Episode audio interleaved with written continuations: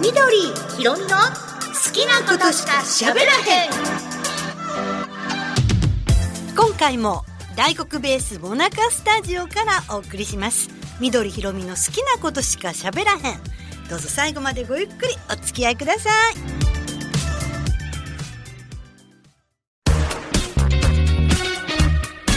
緑ひろみの好きなことしか喋らへんずは森川みどりが映画をご紹介いたしますがこれむっちゃくちゃひろみちゃん面白い映画なんですおお。でひろみちゃんの多分後輩ちゃうかな監督が大阪芸大出身のはい。監督で、はい。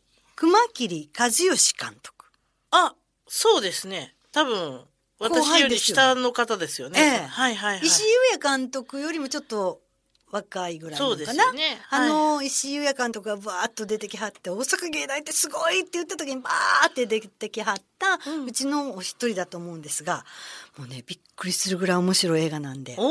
えっと、もう公開が終わったかもしれないんですけども、主演が平成ジャンプの中島裕斗さんなんうんです。うん。で、うんこの間、ベルリン国際映画祭で、はい。ベルニナーレスペシャル部門に正式招待されて、その作品が。ええほうほうで監督とそして中島裕斗さんがピシッとタキシード着て見たニュースで。見た、花あるな、あの人。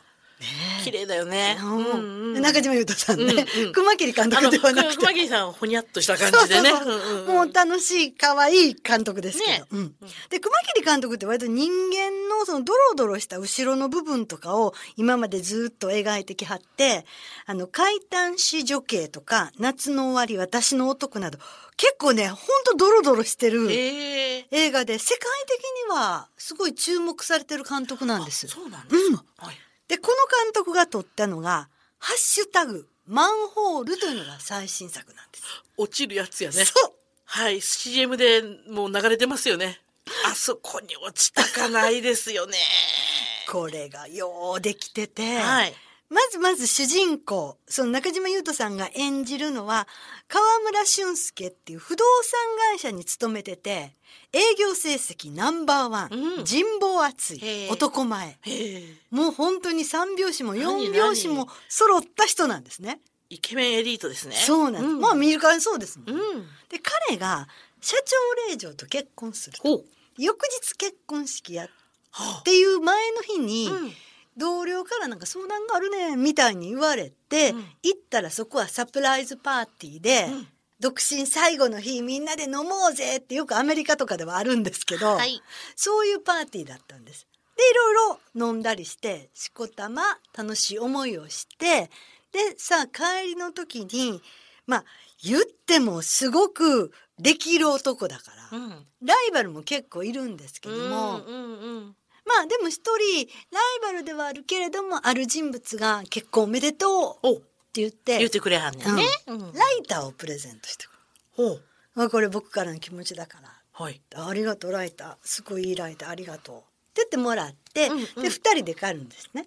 で帰り道じゃあ僕でここでって言ってさよならって一人になって歩いててスポーンマンホールにはまる。そこで落ちるの？う。そうっていうか、なんで穴開いてんのって思う。そうでしょ。怖いいろんな怖い怖いでしょ。うん私これもうひろみちゃんに言わんで酔っ払って夜せ夜道を気をつけてと。ほんまや。ま今の私だったらでもマンホールズボってはまるかもしれんもん。その前、あれ？下落ちないんですけど、ちょうどマンホールの穴ぐらいで体が止まってるんですけどって。それも大変やん。誰か引き上げてください。救急車お願いしますみたいな。でストーンと入ってしまった。あれ、一番下まで落ちるの？そう。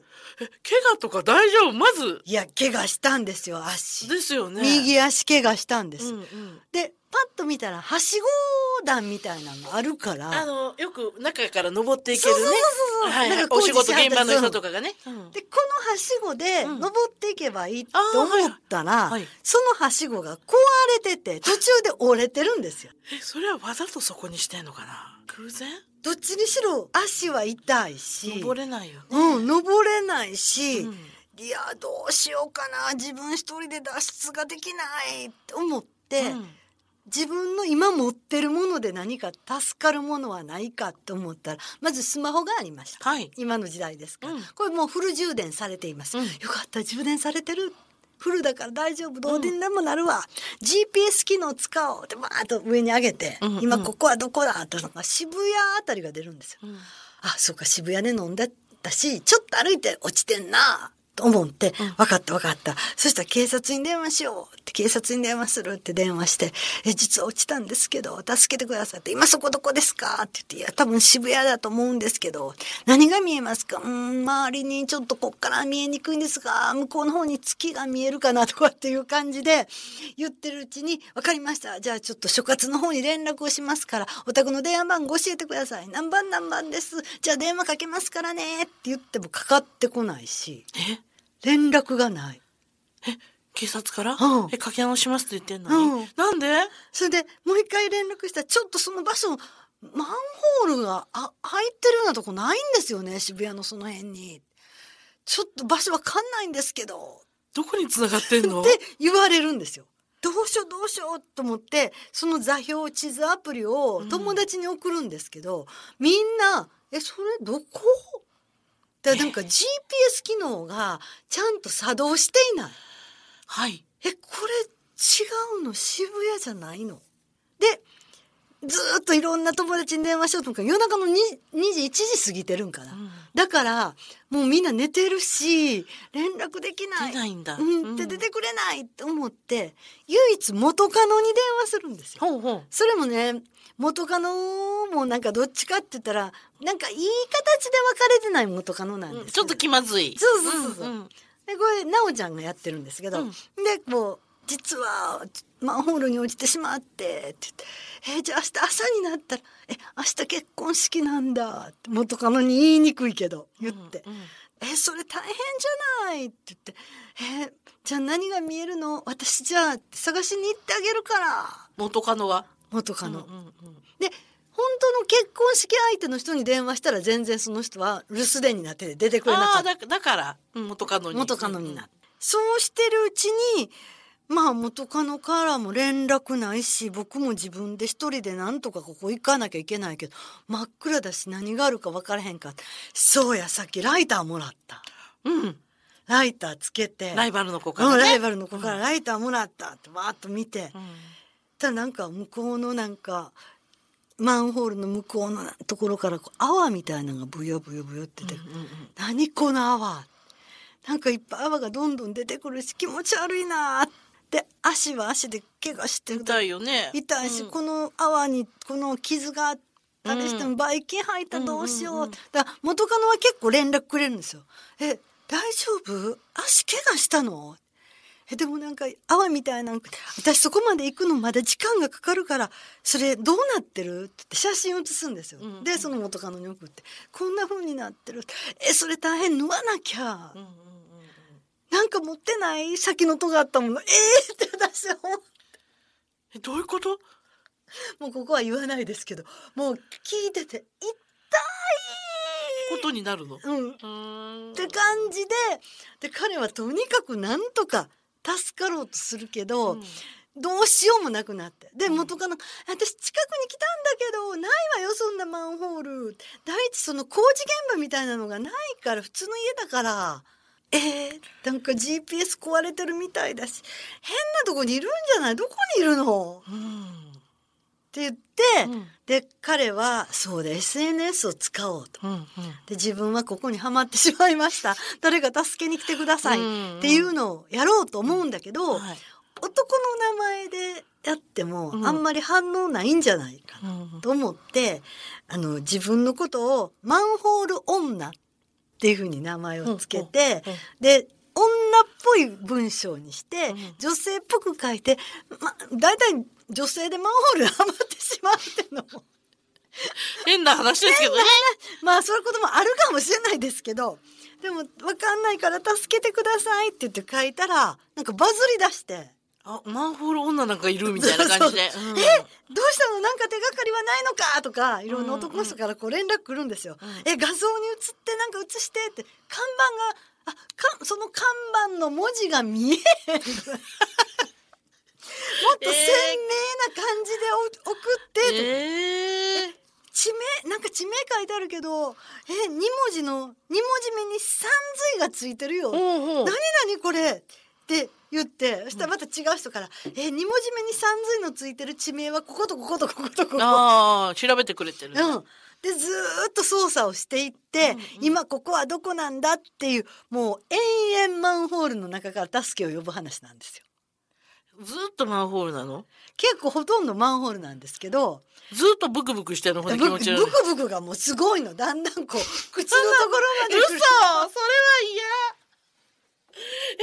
何それ。最後どうなんの？もうねこれは絶対言えない。最後は。そりゃそうだ。そこがだって一番最後は絶対言えないけどもうねよくできてるの。えじゃあさじゃあ最後はいいんですけど、うん。言ったら、うん。彼をそこに落とした人はいるよね。いやそれが、うん。彼自身も、うん。僕酔っ払ってたし一人で歩いてて、うん。スポッと落ちたなって思いながらもうん。これもしかして誰かの陰謀なんじゃない？だってそそうじゃなかったらねそんなスポット穴でそのままマンホールの蓋取ってねそのままにしとくなんてありえないじゃないですか。で彼もじゃあドイツだ。あ自分の周りでね、うん。自分を恨んでる人とか考えますよね。もしかして、うん。あのサプライズパーティーで来ていた連中であこう言ったらね男前やし成績も優秀やし、ちょっとやっかんでるやつじゃないかうん、翌日結婚式やし、はあはあ。ちょっとこんなんやってやろうと思ったやつがいるんじゃないかとか、うんうんうんいろいろ裏読みをしてくるわけですよ。うんうんえあのライターくれたやつじゃないあ最後に？ね。うんうんうん。いろいろ思うんですよ。うん。うんその間にだんだんとこの河村俊介さんっていう人物もどんな人かっていうのが分かるように描いてある脚本もよくできているし、うん一つ一つの持ってる小道具をできるだけ使ってサバイバルされていく、うんうん。その過,、程もよくできてるんですけど、うん。一番はこれはシチュエーションスリラーというジャンルなんですけど今までにもそのハリウッド映画ではすごくたくさんあったんですよ。シチュエーションスリラーっていうの。は。うん。であのシチュエーションコメディっていうのは三谷幸喜監督の一つの状況の中でコメディがくあ展開される。ー。ラジオの時間とかあるそうですそうです、あんまり場所映らない、うん。今回はシチュエーションはマンホールで生きるか死ぬかのスリラー、えだから前にもそのサーチっていうパソコンとスマホの画像だけで描いて娘の行方をお父さんが探るっていうのもあったし、うんそれから電話から聞こえる声だけとそれで音だけで誘拐事件を解決していくっていう「ザ・ギルティ」っていう映画が、まあ、そういうジャンルなんです。はあ。でジャンル映画にチャレンジしたのは熊切監督初めてなんですけど、うんうんうん。むちゃくちゃうまい。でこのマンホールをセットで作って、うん。であ要するにカメラを入れなきゃいけないから、本当のマンホールだと狭いからカメラ動かせないし、ううん。うんまくできてるんですけどまあここだけで済むんやから結構低予算映画ではあるんだろうなとそうですよね。ロケ地がそんなにいらないですもんね、うん、ちょっとそんなにね渋谷でちょっと飲んでるところとか、その程度だから。ああほんで言うほど登場人物が出てくるかっていうとそうでもないもんね。最初にまあパーティーでうん。何人かいる、でもねここで一つねまあこれはギリギリかな言って。あ何何？なんかね河村俊介君がねえ誰かが僕を陥れた？って思った時にうんあのパーティーにいた人数ってってこう数えるわけですよ。うんうんうん。であいつとあいつの名前とか入れて。えもう一人誰かいたようーん。えあいつ誰？出てこないのか。確かもう一人いたよな。うん。人数が合わない。そうなんや。その辺もポイントなんだね。することもあるんです。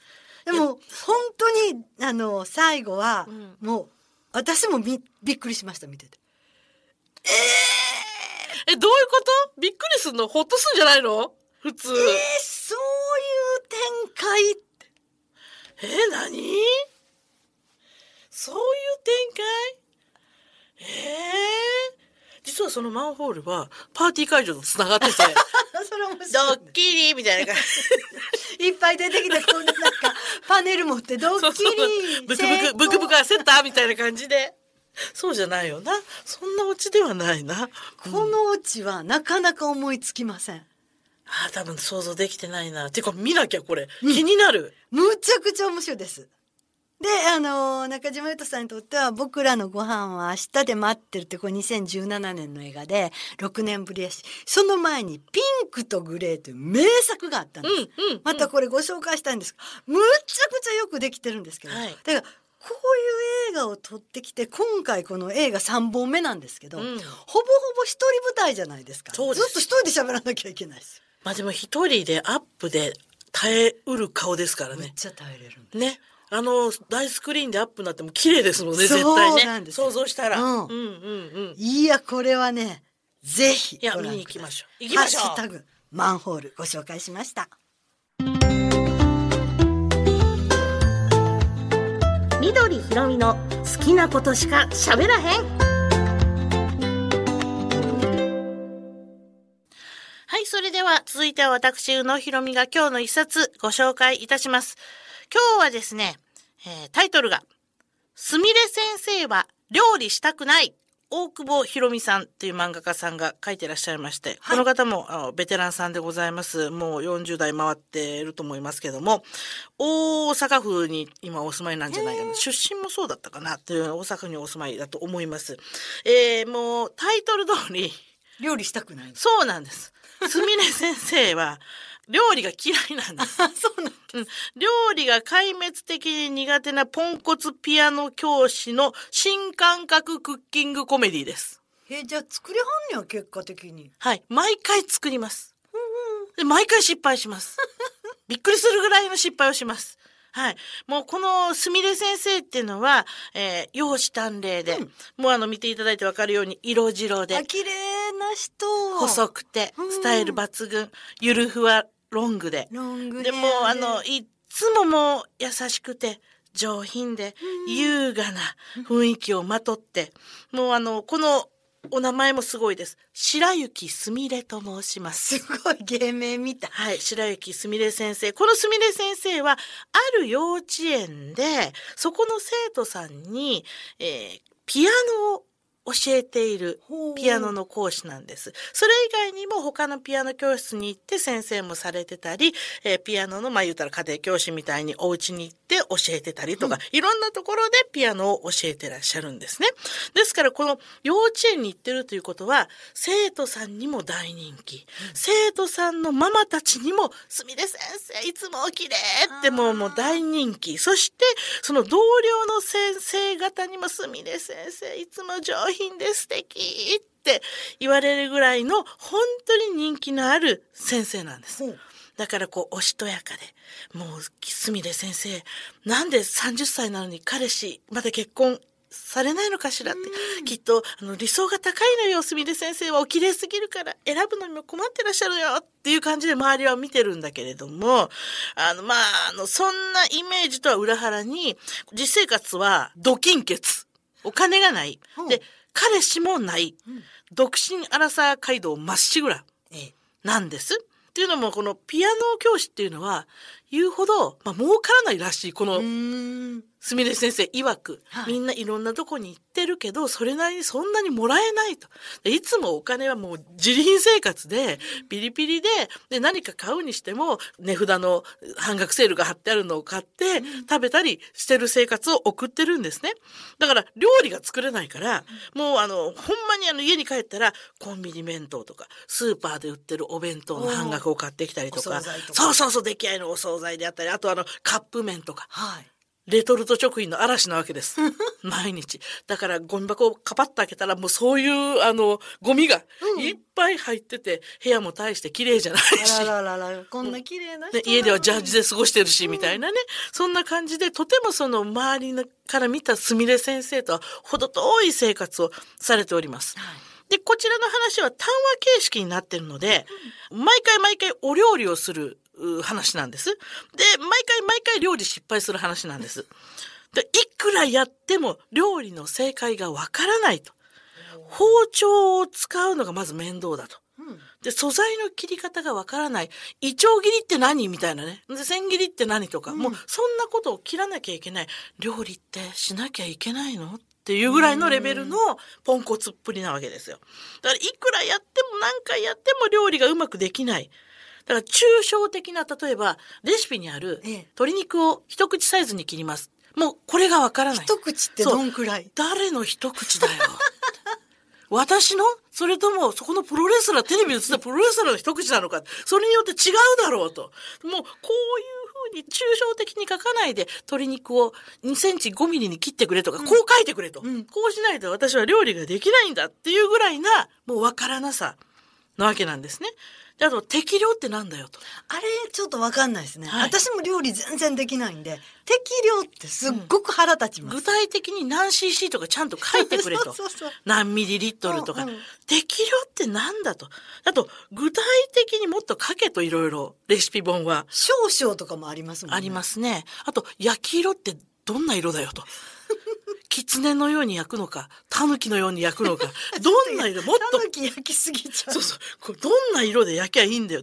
えミートソース作って、パスタ、そんな同時進行できるわけがない。それすごくよくわかる。どっち先に完成させんの？だから、パスタ茹でてる間に、ミートソースがどんどん焦げていくんですよ。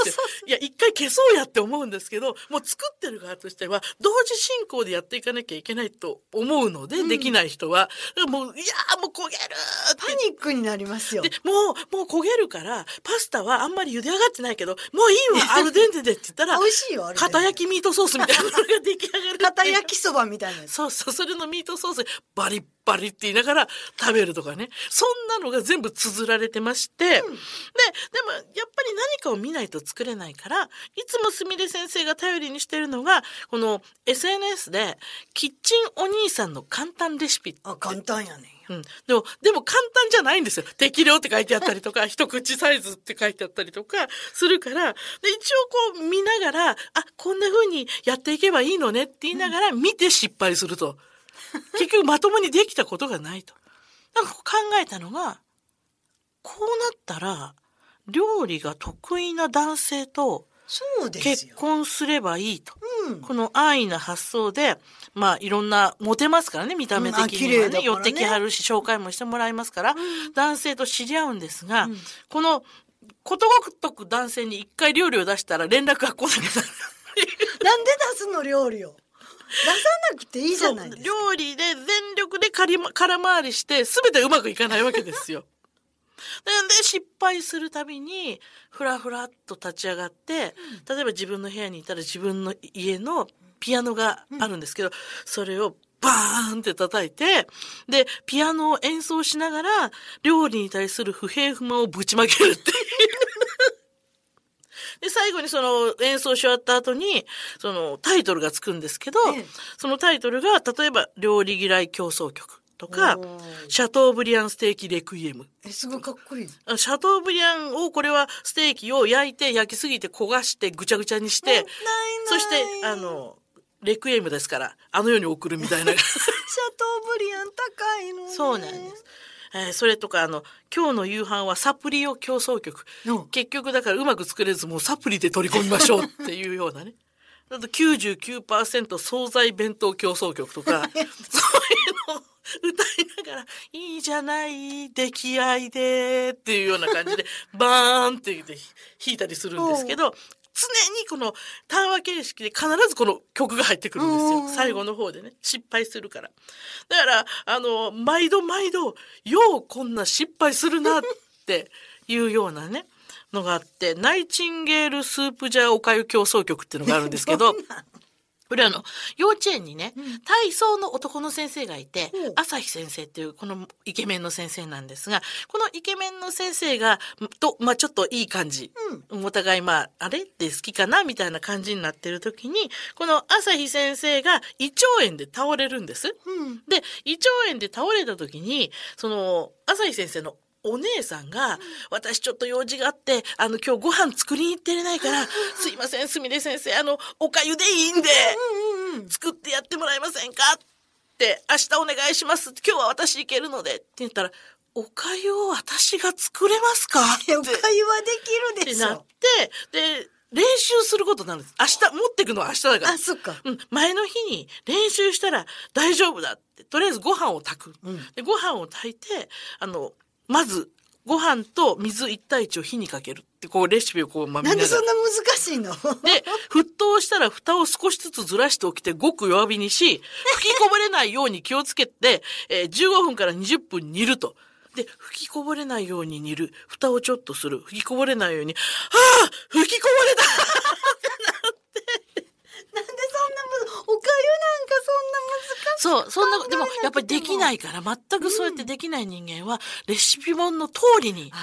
しようとする。で、え、だってこれ吹きこぼれたけど、これ以上弱火にはできないし、で、蓋をしたら中身見れないし、そうやね。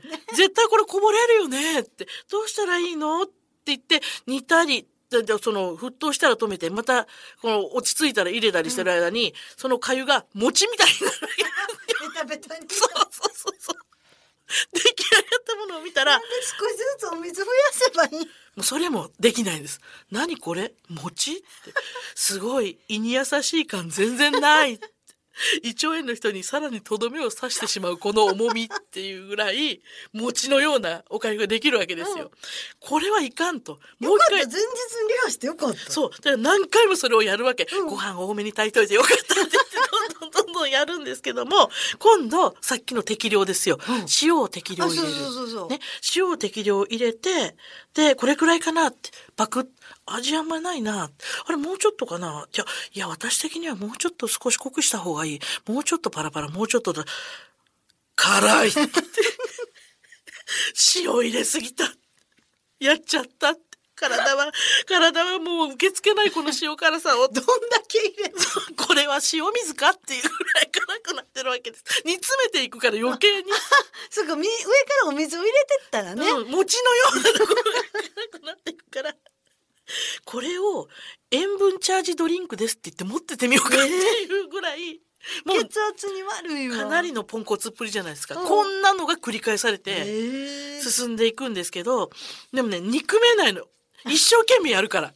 あの、もうなんか適当にサボってやればいいじゃないみたいな感じじゃなくって、すみれ先生が素晴らしいのは、いつもの料理が惨憺たる結果で終わるんですが、この、毎回チャレンジ精神で挑んでいくんですよね。ねうん。で、幼稚園のお花見会とか、公開料理教室のお手伝いとか、もう強制参加イベントに巻き込まれて、うまく断ろうと思えばできるのに、断れない人なので優しいから、人の良さでついつい挑戦してしまって、どんどん失敗していくっていう、このすみれ先生が何とも愛しいんです。はい。で、これ、なんで私知ったかっていうと、ええ料理が全くできない友達に、これが私たちの気持ちだ、これを読めって。紹介されたのがきっかけで、あ、なるほどと。こう考えるのか、料理できない人は。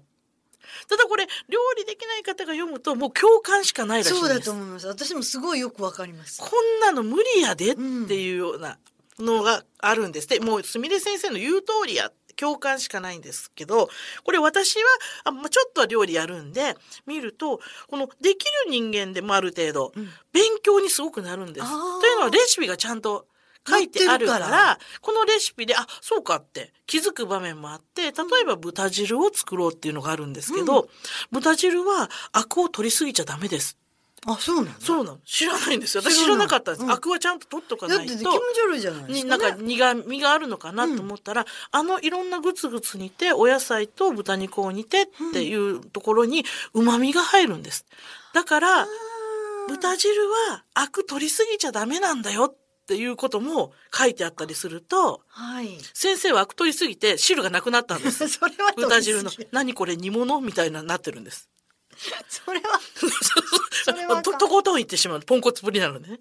でそんなような料理の失敗とかが書いてあって、そこにちょっと、あの、ラブコメディも入ってきて、で、すみれさんは頑張っていくっていうお話なんです。へえ。めちゃくちゃ面白いです。久気しぶりに。持ちむっちゃわかりますわ。これね、読んだ多分、私もよっていう場面が出てくるのではないかなと思います。ぜひあの、お料理好きの方もそうでない方も一度読んでみてください。そうですねめちゃくちゃ面白いです。すみれ先生は料理したくない4巻で完結、大久保ひろみさんが書かれています。